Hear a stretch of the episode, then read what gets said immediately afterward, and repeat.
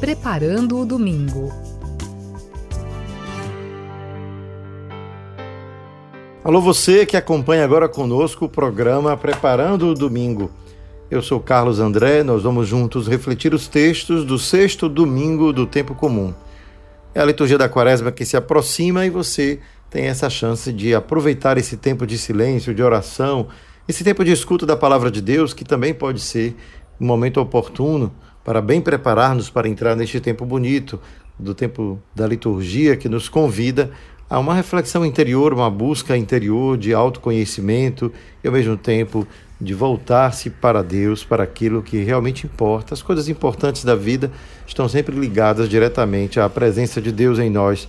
Por isso é sempre uma ocasião de, ao voltar-se para si mesmo, encontrar ali aquele que nos habita, aquele que é a presença amorosa de Deus em nossa vida. Por isso, vamos invocar o Espírito Santo para que possamos bem refletir, conhecer viver esse tempo de escuta da palavra de Deus.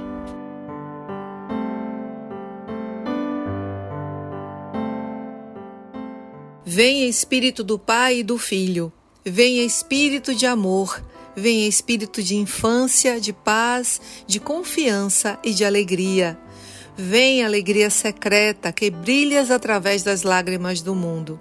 Vem Espírito Santo, vida mais forte que nossas mortes. Vem Pai dos pobres e advogado dos oprimidos. Vem luz da eterna verdade e de amor derramado em nossos corações. Permanece em nós, Santo Espírito de Deus. Não nos abandones, nem no duro combate da vida, nem no momento em que tocarmos o final da caminhada. Vem, Santo Espírito de Deus. Amém.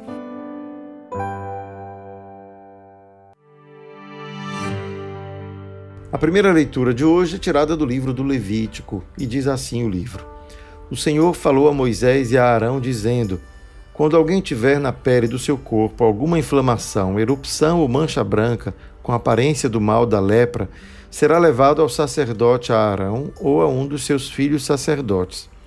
Se o homem estiver leproso, é impuro, e como tal, o sacerdote o deve declarar. O homem atingido por este mal andará com as suas vestes rasgadas, os cabelos em desordem e a barba coberta, gritando: impuro, impuro. Durante todo o tempo em que estiver leproso, será impuro e, sendo impuro, deve ficar isolado e morar fora do acampamento. Ora, antes de mais nada, é importante recordar que a lepra é uma doença que foi descoberta muito tempo depois, lá pelo século VIII. Então, aqui no tempo bíblico, este nome se dá a todo tipo de doença de pele. E o texto, de fato, começa enumerando algumas características que podem ser associadas a vários tipos de doenças. O que importa neste texto é mostrar o quanto essas doenças de pele faziam com que aquele que estava cometido desse mal tivesse que ser obrigado a afastar-se da sociedade, isto é, morar fora do acampamento. Não somente isso, ter também uma aparência desprezível. Imaginemos alguém que tem a sua barba coberta, cabelos em desordem, roupas rasgadas. É alguém que se evitaria somente pelo fato de se encontrar nessas condições. E o que mostra que essa era a maneira de avisar os demais que aquela pessoa tinha se tornado impura. Isto é, ela não era capaz de conviver com os que eram puros. Mas aqui vale um outro esclarecimento. Aquilo que a gente chama hoje de puro e de impuro, que tem a ver muitas vezes com relações higiênicas com as coisas, não tem nada a ver no texto bíblico. A relação do impuro e do impuro na Bíblia diz respeito a uma espécie de convenção comunitária, né, que, lógico, é a comunidade de Israel que define o que é puro e o que é impuro, e ali aquilo que se deve evitar. Portanto, tocar em um cadáver se deve evitar, tocar em sangue se deve evitar, porque são coisas que tornam o homem impuro. Mas não confundamos impureza com pecado. O pecado também é uma impureza, mas nem todo aquele que está impuro está em pecado. O caso da lepra é bem esse. Afinal, o homem leproso não diz que ele está em pecado e por isso deve afastar-se do acampamento, diz apenas que ele está com um mal que o impede de fazer parte da comunidade. No caso, uma comunidade que tem, portanto, como centro da sua vida o templo. É a oração, é o voltar-se para Deus que faz com que o templo seja o regulador da vida social. O que torna ainda mais grave a situação, porque afinal aquela pessoa fora do acampamento ficava também excluída do louvor, da oração, do culto a Deus.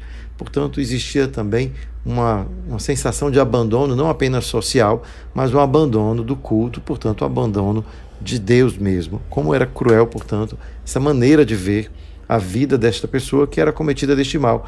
Mas vejam que ela poderia voltar ao convívio social se ficar curada, o que mostra mais uma vez de que não se trata da lepra, que na antiguidade não tinha cura. Portanto, poderia ser um mal passageiro que com isso a comunidade protegia os demais, fazendo com que eles fossem colocados de fora. Mas o que é o centro da questão é perceber este afastamento do convívio social que era provocado por esta doença.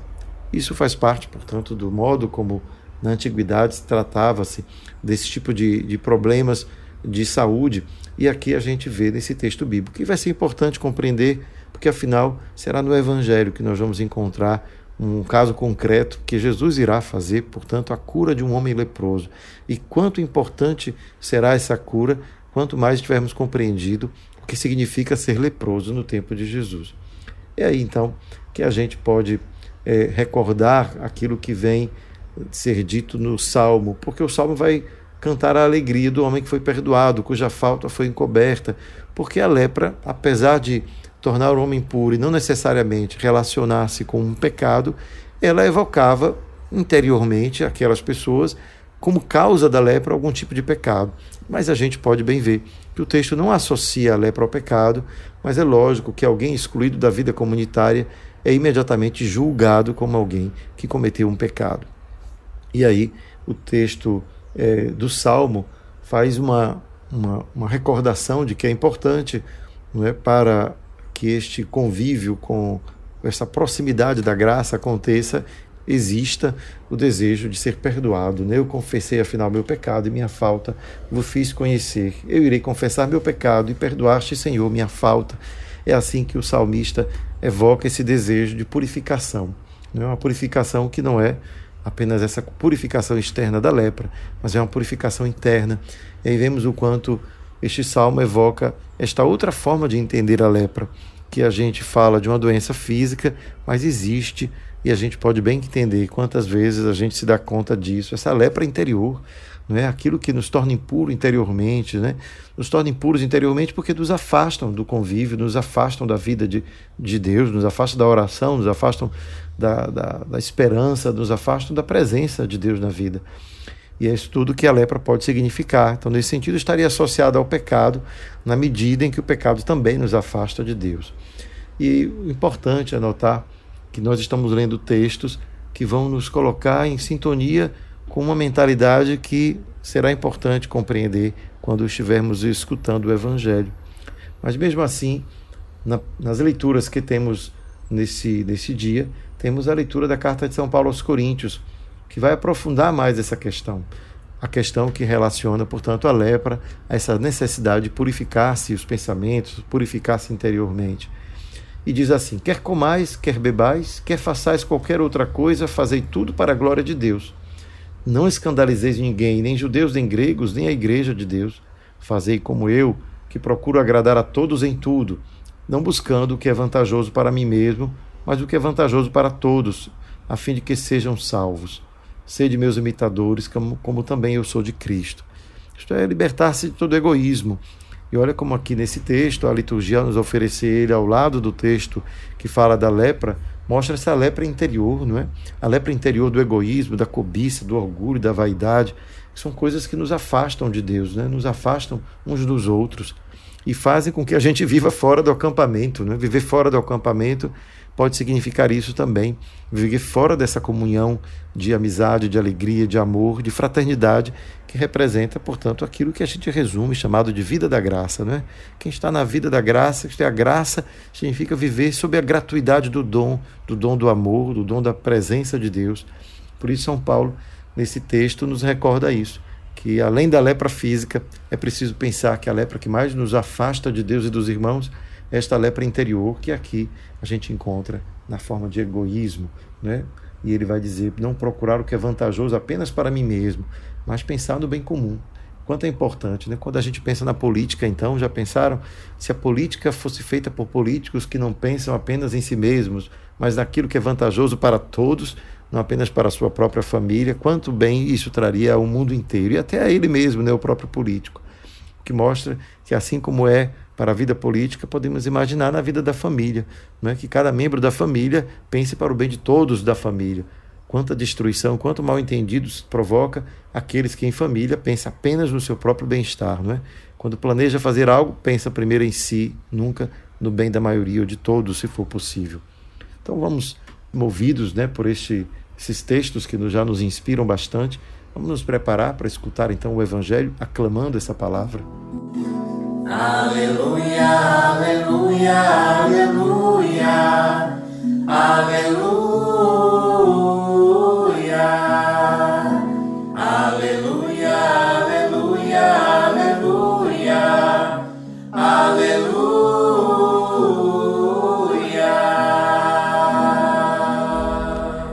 Evangelho de Jesus Cristo segundo Marcos. Naquele tempo, um leproso chegou perto de Jesus e de joelhos pediu: Se queres, tens o poder de curar-me. Jesus, cheio de compaixão, estendeu a mão, tocou dele e disse: Eu quero, fica curado. No mesmo instante, a lepra desapareceu e ele ficou curado.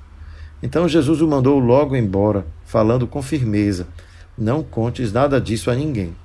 Vai, mostra-te ao sacerdote e oferece pela tua purificação o que Moisés ordenou como prova para eles. Ele foi e começou a contar e a divulgar muito o fato. Por isso, Jesus não podia mais entrar publicamente numa cidade. Ficava fora, em lugares desertos, e de toda parte vinham procurá-lo. Esse evangelho parece algo muito conhecido, porque afinal Jesus faz muitas curas e os evangelhos contam muitas curas feitas por Jesus. Mas aqui, após termos lido já as primeiras leituras, aquela que fala da lepra, ou aquela que fala também dessa condição do mundo nosso interior, também marcado por aquilo que nos afasta do outro, assim como a lepra afasta da vida da comunidade e leva a viver fora do acampamento, também o egoísmo nos faz viver excluídos da vida social, da vida comunitária fraterna. Se os textos que a gente leu até aqui falam disso, é impossível não ler esse evangelho pensando também nisso o quanto este homem que vai e pede a Jesus que o liberte, que o purifique, né? Se queres, tens o poder de purificar-me, está também se referindo a isso, né? A necessidade, ao desejo que ele tem de passar a não mais ser excluído dessa vida social. E é nesse momento, então, que a cura que Jesus oferece é uma cura que promove, portanto, a libertação. A libertação dessa exclusão social, o reinsere. E é tão importante isso para Jesus que não bastou apenas curá-lo, mas foi preciso enviá-lo para que ele pudesse ser acolhido pela sua comunidade, no caso, a comunidade que é o templo, e assim cumprindo aquilo que, que Moisés ordenou, como prova que ele foi curado, ele pode de novo fazer parte da sociedade. Então, esse texto nos, nos reconecta com a primeira leitura, mas ao mesmo tempo, claro, nos reconecta com São Paulo. Mas eu gostaria de chamar a atenção para algo curioso, porque se queres, tens o poder de curar-me. E aí diz o texto que a gente lê: Jesus, cheio de compaixão, estendeu a mão, tocou dele e disse. Em algumas traduções, nós encontramos uma outra forma de dizer isso. Jesus, cheio, Jesus olhou para ele com ira ou irado, estendeu a mão. Jesus, irado, estendeu a mão, tocou nele. E aí a gente se pergunta, mas por que Jesus estaria irado, né? O que levaria Jesus a ficar irado? É quando a gente então nota que o texto não está falando Jesus irado com aquele homem porque se aproximou dele, mas provavelmente irado ao ver a sua condição, a condição de alguém excluído, e portanto se apressa em dizer: Eu quero, fica curado. Jesus não, não repreende, apesar de sentir-se irado, mostrando que não é contra este homem que Jesus fica irado. E o nosso texto que acabamos de ler adotou a outra forma de traduzir, que é cheio de compaixão. Então, as duas formas de traduzir revelam duas maneiras que cada um de nós, como cristãos, é convidado a reagir diante daquele que fica excluído da sociedade. Isto é, a indignação pela exclusão social, a indignação por aqueles que vivem invisibilizados pela sociedade, porque eles não fazem a sua boa aparência, a sua má aparência não causa nenhum sentimento agradável. E a gente vê o quanto os mais pobres, quanto aqueles que penam para conseguir conquistar algo na sua vida, muitas vezes são colocados em segundo plano, são excluídos. E é por isso que esse texto pode nos dar as duas atitudes que um cristão precisa ter diante dessa situação. Continuar mantendo-se indignado, irado diante toda a situação de exclusão, mas sem perder a certeza de que é preciso, diante daquele que está excluído, que ele continue tendo compaixão. Então, indignação e ira contra aquilo que leva à exclusão, mas um coração cheio de compaixão por aquele que é excluído, porque afinal ele precisa ser acolhido no momento em que se encontra. Não podemos esperar que a sociedade mude para começar a acolher aqueles que são as suas vítimas.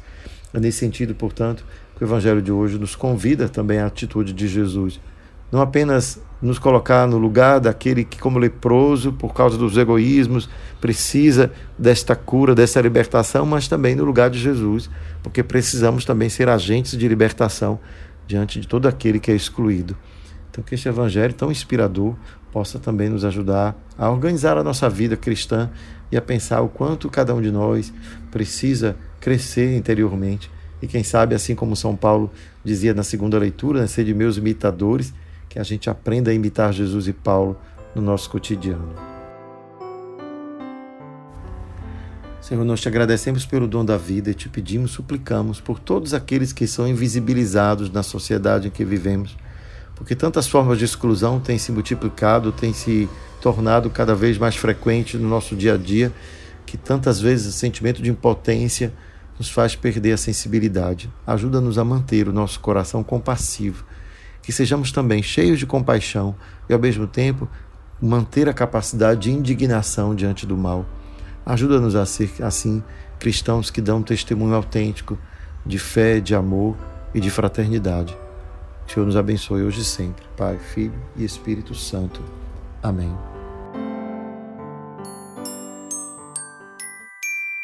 Fica a dica.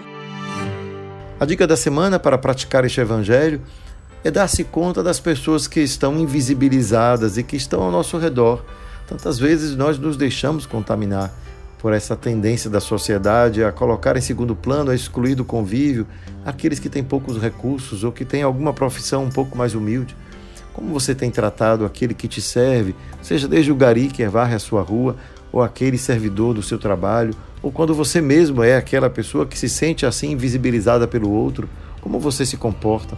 Estejamos atentos a não permitir que este modo de convivência social tão danoso ao bem comum possa fazer com que o nosso coração nos deixe insensíveis a cada um e cada uma que na sociedade atual são excluídos, excluídos da convivência. Que o Senhor nos abençoe. Uma boa semana, bom descanso e bom divertimento. Preparando o domingo.